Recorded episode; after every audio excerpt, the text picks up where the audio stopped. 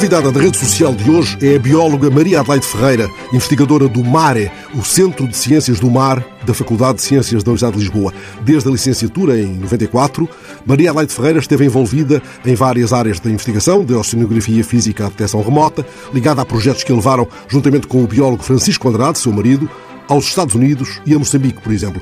Agradeço-lhe que tenha vindo à rede social e já que menciona esta parceria uh, no início da conversa, permita-me que tire partido de uma intervenção do seu companheiro de vida e de trabalho científico junto de jovens estudantes, não consigo precisar em que contexto exato, e lhe pergunto se também se interroga, como ficou claro, pelo menos da parte desses estudantes que o ouviram, que passariam a interrogar-se sobre este assunto, sobre se também se interroga sobre a razão porque falamos em planeta Terra e não em planeta oceano. Faria mais sentido, Maria Adelaide Ferreira, que chamássemos oceano este planeta em que vivemos? Claro que faria. Chamamos planeta Terra porque somos mamíferos terrestres e animais eminentemente terrestres, mas 70% do planeta, ou mais, é coberto por oceano. E o Arthur C. Clarke, já no século passado, teve essa mesma admiração que estranho chamarmos Terra a este planeta, que é claramente oceano. E de facto a nossa imagem no espaço, o pálido ponto azul que nós somos uh, e que foi visto pela Voyager quando saiu do Sistema Solar. É azul por alguma razão. É azul por alguma razão. É por causa desse, desse oceano imenso que, que de facto define o nosso planeta, esta nossa nave espacial e que uh, condiciona tudo na, na, nossa vida, mesmo sem nós nos apercebermos. Bem, nós, nós próprios, se fôssemos um planeta, cada um de nós, seríamos também um planeta com muito oceano. Com muito Somos oceano. água na maior parte do nosso peso peso. 70 eu, eu devo ter aqui um oceano, nem sempre pacífico, mas um oceano imenso. Sim, cerca de 70% de água, exatamente. Uhum. E nós, Portugal, temos aqui então uma parte significativa desse, desse oceano porque uh, se calhar a maior parte de nós nem se apercebe disso, mas com todo o espaço marítimo que temos, uh, 97% de Portugal é mar. E esses 97% de Portugal que são mar correspondem a aproximadamente 4% do Oceano Atlântico e aproximadamente 1% do oceano global, uhum. Sobre o qual nós temos soberania e jurisdição. Isto ainda é uma por cima, importância ainda por cima. enorme. Não é só para olhar, não é só não para é ver para nos filmes. Não, não, não exatamente. Ainda por cima. Um texto seu, aliás recente, sobre sustentabilidade, vamos usar algumas vezes alguns destes palavrões, sim, tentando descascá-los, uh, coloca-nos a bordo da nave espacial Terra, já aqui referida por si agora, que se desloca no espaço sideral, estou a citá-la, à velocidade de cruzeiro, é delicioso este detalhe, de 220 km por segundo. Lembra-nos que é dever de todos os tripulantes desta nave serem guardiães da nave espacial, anotando a importância do ensino na afirmação dessa competência. E sublinha esta ideia, vou citá-la, se me autoriza. Hum. O setor português da nave engloba um vasto espaço marítimo que envolve 97% de todo o território sob soberania ou jurisdição desse grupo de astronautas. Nem sempre olhamos para o mar pensando em território. Hum. Se pensássemos, talvez nos espantássemos um pouco mais, e era bom que nos espantássemos? Ah, eu acho que era fantástico nos espantássemos. Parece que nos tempos que correm pouco nos espanta e, e há sempre um espanto novo, algo para ver quando olhamos para o mar e quando, quando nos aproximamos dele, quando nos abeiramos dele ou quando entramos nele. E de facto, este imenso território é, para nós e na área da ciência, por exemplo, um enorme potencial de estudo, de ensino, de investigação, ainda para mais neste momento em que estamos prestes a iniciar a década das Nações Unidas da investigação para o estudo do oceano, para o desenvolvimento sustentável. Isso vai dar seguramente muitos discursos, Vá, muitos textos dar... fundadores do que quer que seja, de Isso. estratégias que depois ficarão esquecidas ou diluídas. Bem, também é um pessimismo permanente, este nosso, de achar que vai ficar tudo numa gaveta. Mas muito do material que vai ser produzido, muita da reflexão vai ficar em águas de bacalhaus, para ir à, espero, à conotação marítima. Eu espero bem que não, que eu não? espero bem que não. Neste momento nós temos uma urgência, uma urgência clara, que é que o nosso planeta, esta nossa nave espacial, que garante todos os nossos sistemas de suporte de vida, tudo aquilo que nos permite sobreviver, esta nossa nave espacial está, uh, o ambiente está a deteriorar-se muito rapidamente nela. E uh, nós estamos a, estamos a entrar naquilo que se chama agora o antropoceno, a idade do homem, de tal forma nós estamos a modificar este, este nosso ambiente estas, e, e a fazer perigar estas condições de sobrevivência da nossa espécie. E o oceano é um, um elemento-chave desse aspecto. E nós, neste momento, conhecemos menos, ou, ou temos por explorar, melhor dizendo, mais de 80% do oceano. Nós nunca observamos, eh, nunca cartografamos, nunca exploramos. É um mais, desconhecido, um imenso é um, desconhecido. É um imenso desconhecido. E aqui o nosso espaço marítimo nacional, que são os tais 97% deste nosso território, parece mentira, não é? Porque nós pensamos sempre em nós como este, este retângulozinho pequenino, pequenino aqui na pontinha da Europa. somos tão grandes territorialmente. Somos enormes, somos enormes. Nós vamos até mais de metade do Atlântico. Somos vizinhos por via de mar, ou seremos, com o Canadá, o que é um conceito extraordinário. E todo este enorme espaço, porque é um espaço, é tridimensional, não é só esta superfície todo este, este volume de água e fundo e solo têm, obviamente, que ser conhecidos, que ser explorados para nós podermos tirar também o melhor proveito possível e a melhor, assegurar as melhores condições para a sua, assim, para o seu bem-estar. E dizer sustentabilidade, mas diga, não, não, não, não, não, Mas, mas é, também tropeça mas... nessa questão dos, dos, palavrões científicos? Ah, claro, sempre, hum. sempre. E, e também tem essa preocupação de os tentar traduzir. Sustentabilidade é um conceito extraordinariamente aviltado nos tempos que correm. Porque toda a gente fala em sustentabilidade. e, então, e dão cabo da palavra, não é? completamente, completamente. E mesmo no conjunto de pessoas que mais está eh, a trabalhar em ciência ou alunos universitários, há muito o conceito da sustentabilidade empresarial. Aquilo que nós ouvimos falar, a sustentabilidade da empresa. A sustentabilidade não é nada disso. Sustentabilidade é nós garantirmos... Que não qualidade... falta oxigênio na nave que não falta oxigênio na nave. E Exatamente. que esse oxigênio que falta, pode faltar na nave, um dia destes, pode estar o ar já deteriorado, de tanto darmos voltas na, na nave e sermos tantos, sermos cada vez mais dentro da nave, está, podia ser refrigerado ali naquele tanto azul mais de 50% do oxigênio que nós respiramos vem do, do oceano. É, e... Isso vem até num texto que escreveu recentemente e em que diz os novos alunos ficam sempre fascinados, vou sublinhar esta palavra que é em si mesma fascinante, muito mais do que sustentabilidade, quando aprendem que os tais 50% de oxigênio que se respira em toda a nave-mãe têm origem no oceano. Quando lhes fala disso, eles pensam numa grande floresta submersa, por exemplo. Que imagens é que eles lhe devolvem? É uma excelente pergunta. Às vezes eu acho que há alguma vergonha porque depende dos alunos, obviamente, porque os biólogos pensam de uma maneira, os alunos de leis pensam de outra, mas sim, eu pergunto um, bocadinho os alunos o que é que verão. E, de facto, a imagem que nós temos quando pensamos em produção de oxigênio que é a imagem com que, que eu aprendi das grandes florestas, o pulmão do planeta, uhum, a Amazónia, uhum. não é nada disso que acontece no mar. O maior pulmão do planeta é, nesse caso? É o oceano. É o oceano. É o oceano. Uhum porque... O que não quer dizer que deitemos a Amazónia fora com, obviamente com aquela não. Obviamente devastação Obviamente que as notícias não. nos contam. Porque não é só do oxigênio que vive o homem, não é? Também há todo um outro conjunto de, de coisas. Mas, de facto, o que é que produz o oxigênio no oceano? São microalgas que vivem nas camadas superficiais do oceano, onde apanham a luz do sol, obviamente, e são esses, eu nem arrisco um número, milhões e milhões e milhões e milhões de micro-organismos que produzem este oxigênio que nós inspiramos. Uma cada duas inspirações que damos, pelo menos, é oxigênio que nos é trazido pelo, pelo oceano. É mar que entra nos nossos pulmões. É mar. Mar de outra forma. Mar, mar transformado em qualquer exatamente, coisa exatamente. que nós respiramos. A verdade é que essa floresta submersa, imaginária, hum. é em grande medida uma floresta de plástico e de outros lixos. Temos notícia cada, cada vez, vez, mais, mais frequentemente disso. Né? Exatamente. E os números são absolutamente alarmantes.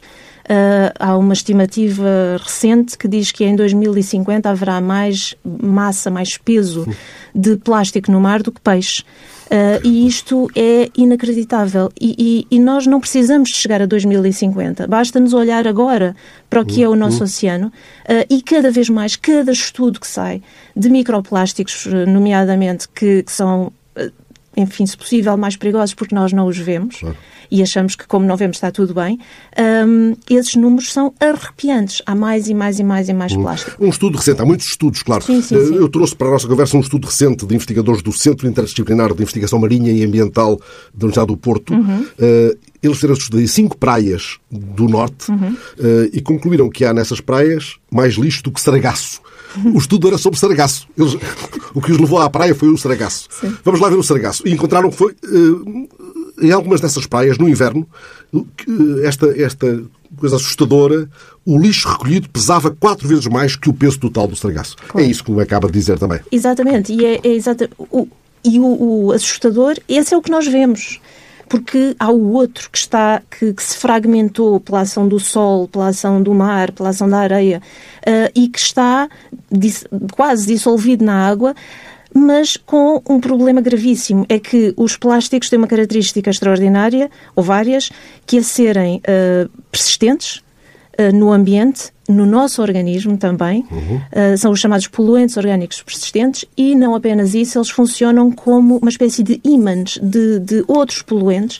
Uh, e, portanto, é aqui uma espécie de, de bomba relógio. O problema adicional disto é que estas micropartículas de plástico são ingeridas, entram na, na, na, chamada cadeia alimentar, ou seja, são ingeridas pelas tais microalgas que nos produzem oxigênio, uh, que depois são o alimento de, fitopl de, de zooplâncton, portanto, animais microscópicos, depois são o alimento de sardinhas, por exemplo, de que tanto gostamos. Mas, e a seguir, na cadeia alimentar, claro. Exatamente. E, e, e estas é micro, micro, micro, tantas micro uh, coisas uh, e, que não vemos, criam um macro problema. Criam um macro problema dentro de nós e por pouco, por triste que seja, há cada vez mais, mais casos documentados de uh, cancro associado a estes problemas dos plásticos. E, portanto, há aqui, voltando à noção do, dos tripulantes, é Sim, é uma da nave. É a nave espacial Terra e o, uma frase extraordinária do, do filósofo canadiano Marshall McLuhan, que Sim. diz não há passageiros na nave espacial Terra, somos todos tripulantes. Uhum.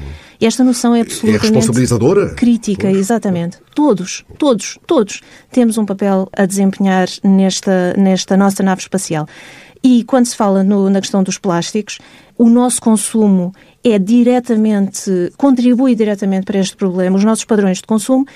A boa notícia, como eu costumo também dizer quando vou às escolas, ou, a boa notícia é que nós, isto é um problema antropogénico, é um uhum. problema gerado por pessoas, e como tal é um problema que pode ser e deve ser resolvido por pessoas. Ou seja, nós somos tanto uma parte do problema como uma parte da solução. E a solução passa por cada um de nós. E não é apenas não usar um saco de plástico novo de cada vez que vamos às compras, ou cinco ou seis. Uma outra questão que me dizem, ai, ah, as embalagens, as embalagens, uh, há aqui um enorme problema, o que é que podemos fazer? Nós somos consumidores e não há nada de mais uh, premente para um produtor do que ter consumidores insatisfeitos, não é? Porque, obviamente, a oferta vai se ajustar à procura. E se os consumidores começarem a regular e a dizer nós não queremos tanta embalagem plástica, nós queremos uma redução. O mercado ajusta-se. O mercado, obviamente, terá que se ajustar. Uhum. Aliás, já o está a fazer. Já há cadeias de supermercados que estão a mudar os sacos de plástico do pão, por exemplo, para, para sacos de papel. As pessoas já começam a levar os seus sacos e já há um esforço na redução das embalagens, mas nós temos que ser muito mais exigentes. Vai muito às escolas, pelo que percebo, ou vai com frequência às escolas. Sim também acredita que é a partir da gente das escolas que se chega ao, ao, núcleo familiar e à camada mais vasta da população. Vemos às vezes operações em praias, operações de limpeza em que os miúdos estão muito ativos. Eles podem ser uma espécie de mola para a viragem das atitudes, para a introdução de algum civismo, no fundo, para o exercício de cidadania também nesta frente? Sem dúvida nenhuma embora me preocupe o facto ou a sensação de que cada vez as famílias falam menos e, portanto, esse... Estão todos agarrados a uma maquineta qualquer. Exatamente, mas... exatamente. E essa, essa via de comunicação que é tão importante, porque é tão fresca, quando um miúdo vê este problema, é, é, é, um comunicador nato, é, é, um, é, talvez o melhor comunicador, não é? o melhor vetor de, de, de, mudança. Mas, mas, por isso, sem dúvida, sem dúvida, com essa preocupação, porém, mas um, é fundamental envolvermos todos, envolvermos as crianças, e ainda bem que fala nas, nas questões das limpezas de praia, porque há uh, ainda muitas uh, ideias estranhas. Uh, eu tenho o hábito, eu não consigo ir à praia ver lixo e não apanhar. Uhum. Uh, já me aconteceu estar nas minhas escolhas de lixo habituais e vir alguém ter comigo e dizer ah, já que está a apanhar, toma lá o saquinho. E eu já tenho dito, olha, muito obrigada, mas eh, tal e qual como eu estou a fazer isto, pode fazer a senhora também. o senhor também o pode fazer. Claro. É algo que todos nós podemos fazer. E depois também já ouvi comentários de ai, não fui eu que atirei, não fui eu que sujei. Um, e outra ainda mais vanguardista, que é... mais vanguardista. Uh, os nossos eh, filhos este ano foram uh, limpar o lixo da praia, para o ano serão outros a ir limpar o lixo e agora eu posso deitar o lixo na praia. O que é um conceito extraordinário. E, uh, mas, mas não tenho dúvidas de que é pela educação que, que lá vamos. De, não sei, não conheço outra. Uhum. Portanto, a educação pode ter problemas, mas é, mas é a melhor ferramenta é. que conheço. Maria Ferreira, quando o Tribunal de Contas Europeu acusa países como Portugal, a Espanha, a França, Itália, de terem ficado aquém do esforço necessário na criação de uma rede de zonas marinhas protegidas e bem estruturadas, sente algum tipo de desânimo? Ou, ou os tribunais de contas são, em todo lado, muito exigentes? Ah, mas fazem bem, fazem muito bem a ser exigentes. Nós temos que nós temos que ser extraordinariamente exigentes. Quando, quando Eu nasci em 1972, tenho 48 anos. 1972 foi o ano da Conferência do, um, de Estocolmo do Ambiente e Desenvolvimento Humano, que marcou o início de um movimento internacional em prol do ambiente, de conservação e proteção do ambiente. Passaram-se 48 anos, quase 50, meio Os século. Os problemas são os mesmos? mais graves. Uhum. São mais graves ainda. Somos cada vez mais, somos uma população humana imensa, com imensos uh, problemas, com imensas necessidades, com padrões de consumo completamente insustentáveis. Mas quando eu perguntava se eram os mesmos, era no sentido de que eles, de há 48 anos, uh, permanecem com problema, não estão, Permane... não estão resolvidos? Alguns, alguns foram resolvidos ou, ou ou, ou atacados de alguma forma, ou minimizados os CFCs, a, a Conferência de Montreal, enfim, o buraco na camada do ozono, para sim, ser mais, sim, sim. para fazer aqui. Uh, houve melhorias, mas depois há uma série de outros problemas que, que continuam. Um, Uh, muito prementes. E isto para voltar ao Tribunal de Contas e, e à, à, exigência. Temos que ser extraordinariamente exigentes. E eu tenho uma, uma, eu tenho uma filha. Eu tenho uma filha e preocupa-me o mundo que, que, estou a deixar para, para a minha filha, não só para ela, para, para toda esta geração. Mas não é só para ela, é para nós também. Uh, o mundo em que estamos a viver está, nós estamos perigosamente uh, perto de um desequilíbrio uh, global. Isto não é ser catastrofista. Se, no, se, eu, se, nós tivéssemos tido esta conversa há um ano, nós não imaginávamos o que teria sido ou quão verdadeira seria esta noção. E esta pandemia vem-nos demonstrar não, isso não. mesmo. Embora a pandemia depois permita leituras uh, paradoxais e surpreendentes, como aquela de que o mar voltou a permitir que se ouçam as baleias, por exemplo, uh, porque há menos movimento de transatlânticos, de cargueiros, uh, há mais silêncio, há mais tranquilidade, menos pegada humana sobre as águas. Isto é verdade, mas isto não pode deixar-nos tranquilos. Ah, as baleias. Eu, tínhamos um, falado de baleias. Tínhamos, tínhamos falado de baleias. As, um, as baleias são, talvez, dos seres, não vou dizer os seres, mas dos seres que melhor sabem que nós vivemos num, numa, numa bolinha, num planeta muito pequenino, porque elas usam-no, se calhar como ninguém. Elas migram, têm migrações de milhares de quilómetros, desde as águas uh, polares até às águas tropicais.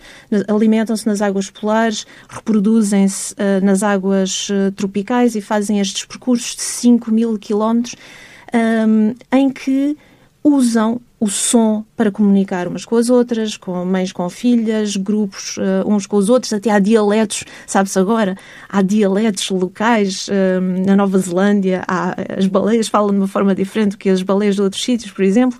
Uh, e de facto o som, o ruído no oceano é uma coisa absolutamente tremenda. Um, e é algo de que nós, em que nós não costumamos pensar, porque a nós não nos uhum, afeta, uhum, não é uhum. verdade?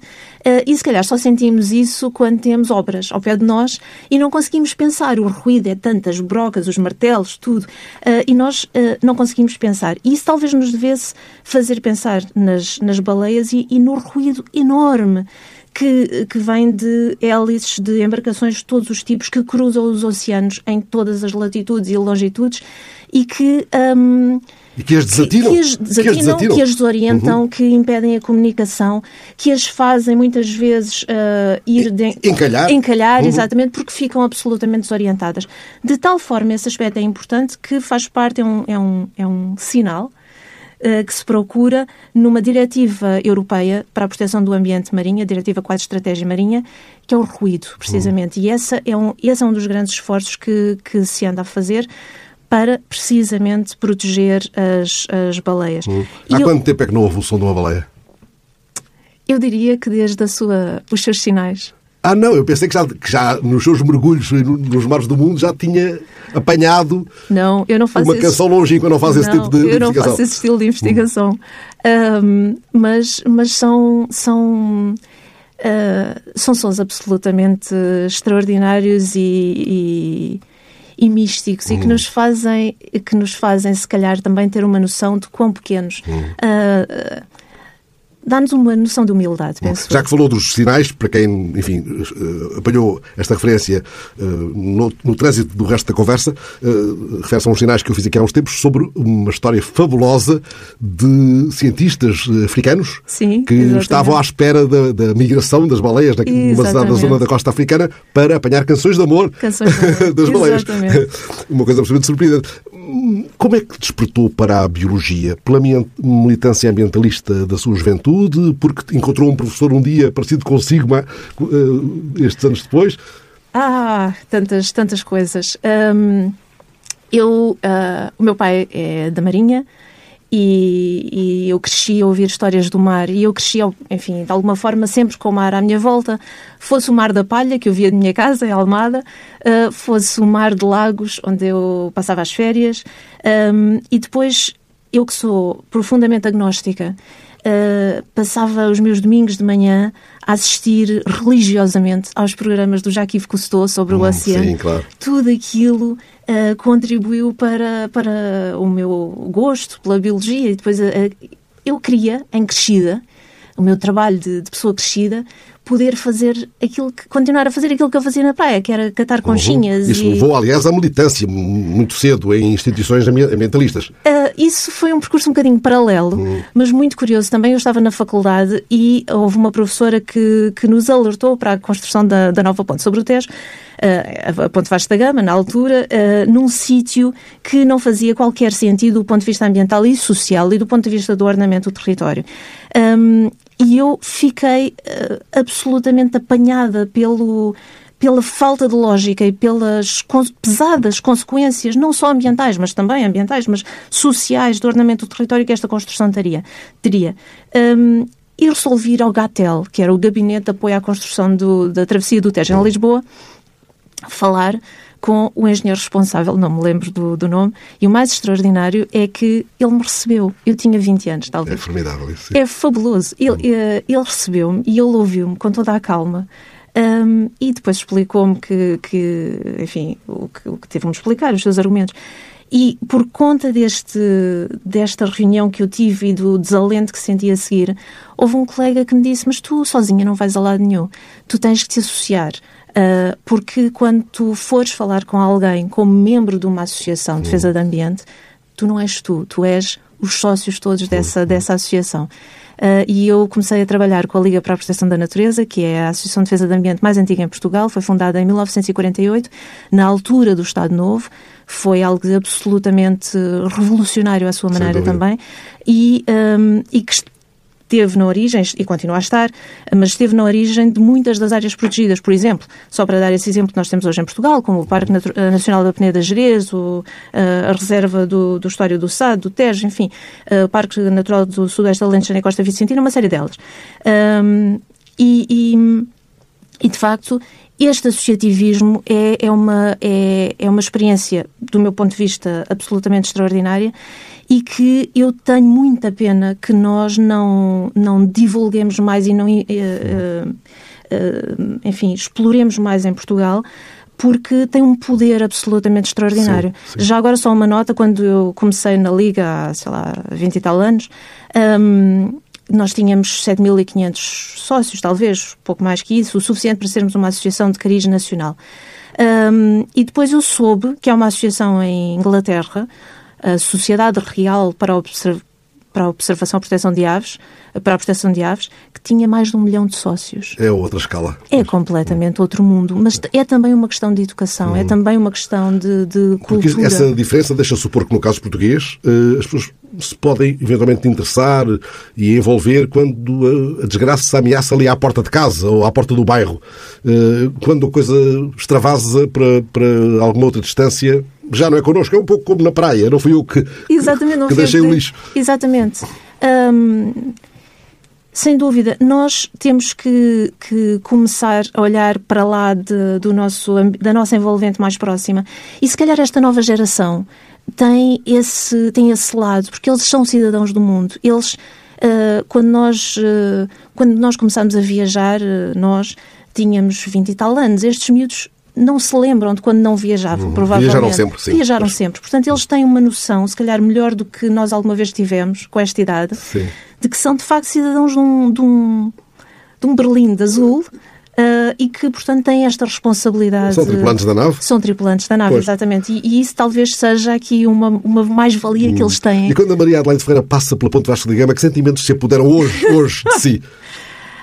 Ah, eu demorei muitos anos a passar naquela ponte. Sim, demorei imagino. Muito. Aquilo foi, foi um combate de, importante na sua vida. Foi, foi. Mas hoje está ah, apaziguada? Consegue olhar para a obra de arte que a ponte é, sem dúvida uh, também? Sim, sem dúvida nenhuma. Não, claro que sim.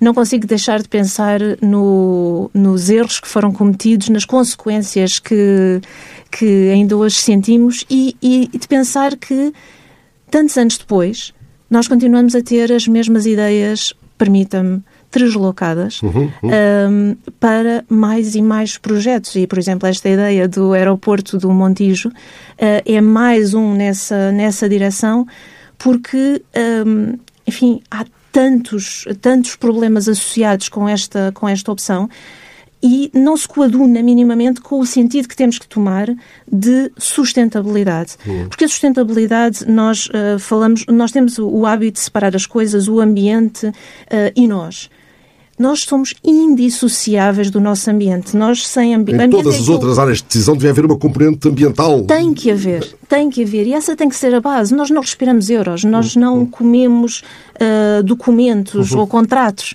Nós respiramos oxigênio, nós bebemos água e tem que ser pura.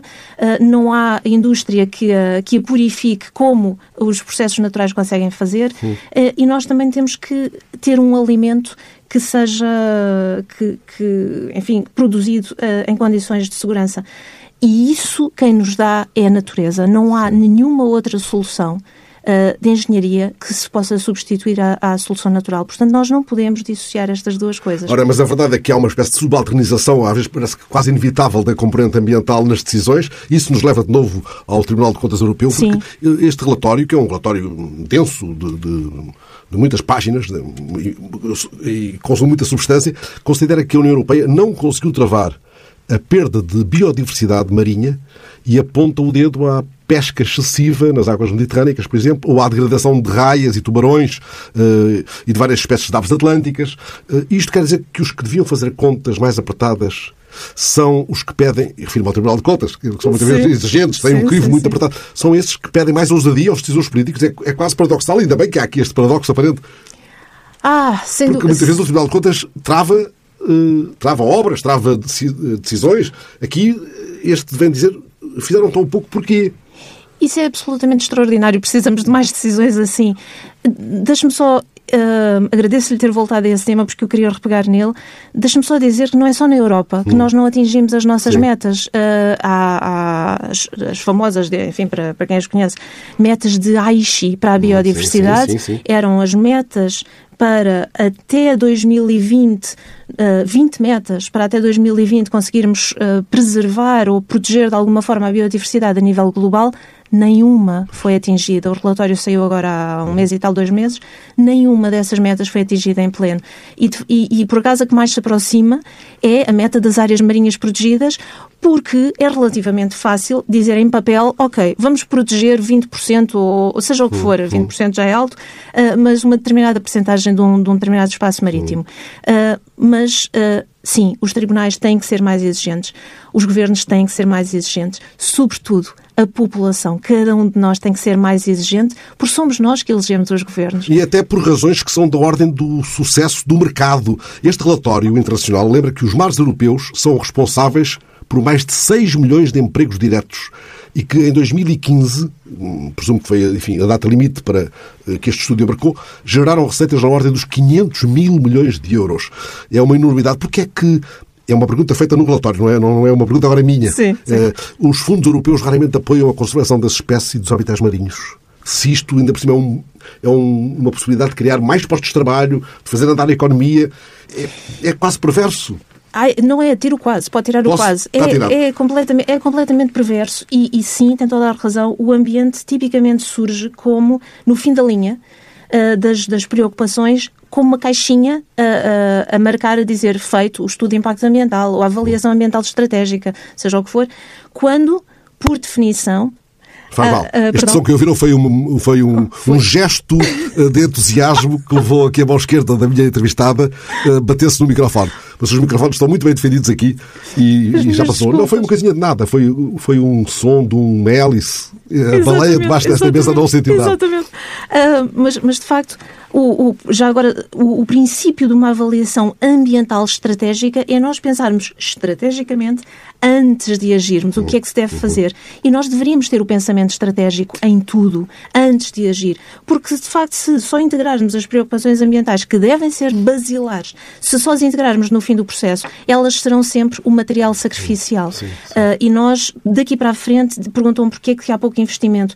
Eu quero acreditar que cada vez mais vai haver mais, até porque uh, é, é, também ainda o espírito de fronteira. O mar é-se desconhecido e nós cada vez mais vamos olhar para o mar como fonte de recursos, uh, mas temos de ter um extraordinário cuidado com essa exploração, precisamente para não estragar aquilo que lá está, porque o mar funciona, e isso poderia se calhar ser toda uma outra conversa, o mar fun não funciona da mesma maneira que a costa ou que a terra, funciona com regras bastante diferentes. E, portanto, que nós não conhecemos em pleno. Aliás, nós desconhecemos muito. E, portanto, para nós conseguirmos gerir bem, nós não podemos gerir algo que desconhecemos, uhum. nós não podemos saber se podemos ir ao supermercado comprar determinadas coisas se não soubermos quanto saldo temos na conta. Ecologia e economia Eco, oikos. Até pelo étimo, são primas, andam ali perto. São primas. Uhum. Oikos quer dizer casa. Claro. Eco, a casa. Ecologia é o estudo da casa. Economia Nomogestão é a gestão da casa. Nós não podemos gerir algo que não conhecemos. São compartimentos portanto, contíguos. Perfeitamente interligados.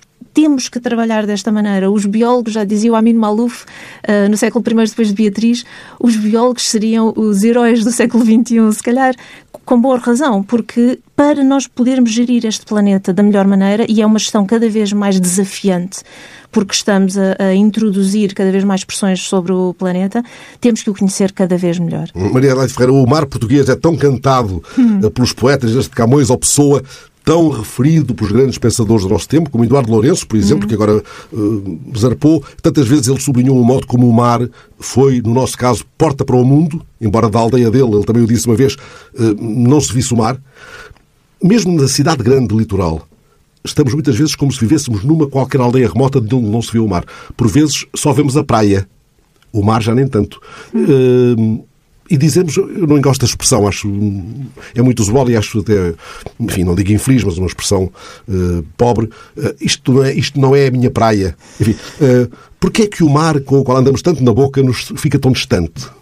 É uma excelente pergunta. Longe da vista, longe do coração, não é? A maior parte das vezes, se calhar, estamos tão preocupados com os nossos uh, pequenos problemas um, que não nos lembramos do mar. E, no entanto, quando temos problemas, Uh, se calhar é ao mar, para o mar que nos viramos, é à praia que vamos para olhar o mar e encarar essa imensidão intocada. Essa imagem de uh, uma palavra que se usa muito em biologia estranha, o pristino, que hum. é o, o, primitivo, é o intocado, uh, o primordial. E o mar dá-nos essa sensação, porque olhamos à volta e tudo mais está artificializado. Mas no mar, não. Pelo menos intelectualmente Sim. ou psicologicamente temos essa noção. Costuma fazer isso? Ir, ir todos os dias. à beira do mar, hum, ficar disponível para alguma coisa que o mar lhe devolva, como uma espécie de um som secreto de um búzio? Todos os dias. Sim. É que eu estou a falar com a bióloga que se encanta com o mar, que, enfim, não é diferente de nós nessa contemplação, mas que tratou ou trata ainda de ordenamento do território. Sim. Ora, ordenamento do território, lá estamos, voltamos a, quase ao princípio da conversa, Sim. suponho mas, o mapas estendidos na mesa e, e avaliação, aqui devemos plantar isto, ali plantar aquilo, aqui devemos abrir estradas, ali não. Como é que se ordena o território que o mar também é? Uh, ordena-se, não da mesma maneira como se ordena a terra, eu hesito, eu não, nunca, enfim, é uma área tão vasta que não sei se alguma vez serei especialista em alguma coisa, generalista certamente, mas o que posso dizer é, é extremamente importante ordenar os usos e atividades no mar. E vou-lhe só dar um exemplo muito pequenino da Bélgica. A Bélgica tem menos de 0,1% da nossa área marítima, da área marítima de Portugal. Uh, e na Bélgica, que é um espaço tão pequenino, tão pequenino, havia pretensões para usar duas vezes e meia o espaço que eles têm disponível de mar. Daí a necessidade muito forte de ordenar os usos, de os, os agrupar, de os pôr nos sítios mais adequados, também em função e muito em função das questões ecológicas e do meio. Mas aqui em Portugal a mesma coisa, não é por termos um mar muito grande que não temos que ordenar, temos, e esse, esse, esse, esse ordenamento é extremamente importante. Mas não é só, ou não deveria ser só, uh, saber onde pôr as atividades, e já agora o termo português ordenamento é limitante daquilo que é o conceito inglês, por hum. exemplo, que é o planeamento espacial. Ah, sim. E não nós... é a mesma coisa, exatamente. Pois, não, pois não, não, porque ordenar é só saber em que sítios hum. pôr o quê, planear é saber antes de pôr as coisas nos sítios, saber o que é que queremos do nosso mar. Uh, e nós temos, uh, e ver que visão temos para o nosso mar daqui por, por exemplo, 50 uhum, anos. Uhum. Nós vamos ter licenças a 25 anos no nosso mar, concessões a 50 anos, são duas gerações humanas. Nós temos que planear, saber o que queremos do mar, antes de ordenar. Muito bem, uh, estamos já em cima do, do, do, tempo que é dado para esta conversa. Vou pedir ao, ao, João Félix Pereira que nos gravou que não tire este barulhinho do microfone, porque ele foi humanizou também ainda mais a conversa e não é propriamente um barulho de plástico na praia. Uh, Gostei muito de ter aqui, só queria que me dissesse o que é que vai fazer quando sair daqui, fazer profissionalmente, entendamos, lá nesse Centro de Ciências do Mar onde trabalha, o que é que o ocupa neste momento? Qual é a sua urgência? A concha que quer apanhar? Ah, é uma questão tão difícil. É aproveitar esta década que temos pela frente, esta década das Nações Unidas para a Ciência para o Oceano, para o desenvolvimento sustentável e tentar uh, catalisar o, o, o máximo possível a ação, contribuir para esse esforço para conhecermos melhor o mar, para divulgarmos melhor o mar, porque lá está, uma população informada que conheça o seu mar. Uh, Deus ao mar o perigo e o abismo deu, mas nele é que espelhou o céu. Oh, e todos nós deveríamos ter esse, esse misto de espanto e de perigo, e é um bocadinho isso que eu tentaria fazer na minha investigação. Gostei muito, muito de ter aqui Maria Adelaide Ferreira, bióloga, um, conversando sobre o tanto mar, tanto mar, em que há sempre ir e voltar. Quem sabe esta conversa será retomada mais adiante, é, mas gostei muito de ter aqui, porque é assim, conversando olhos nos olhos, que alargamos e enriquecemos a nossa rede social. Muito obrigado. Muito obrigada.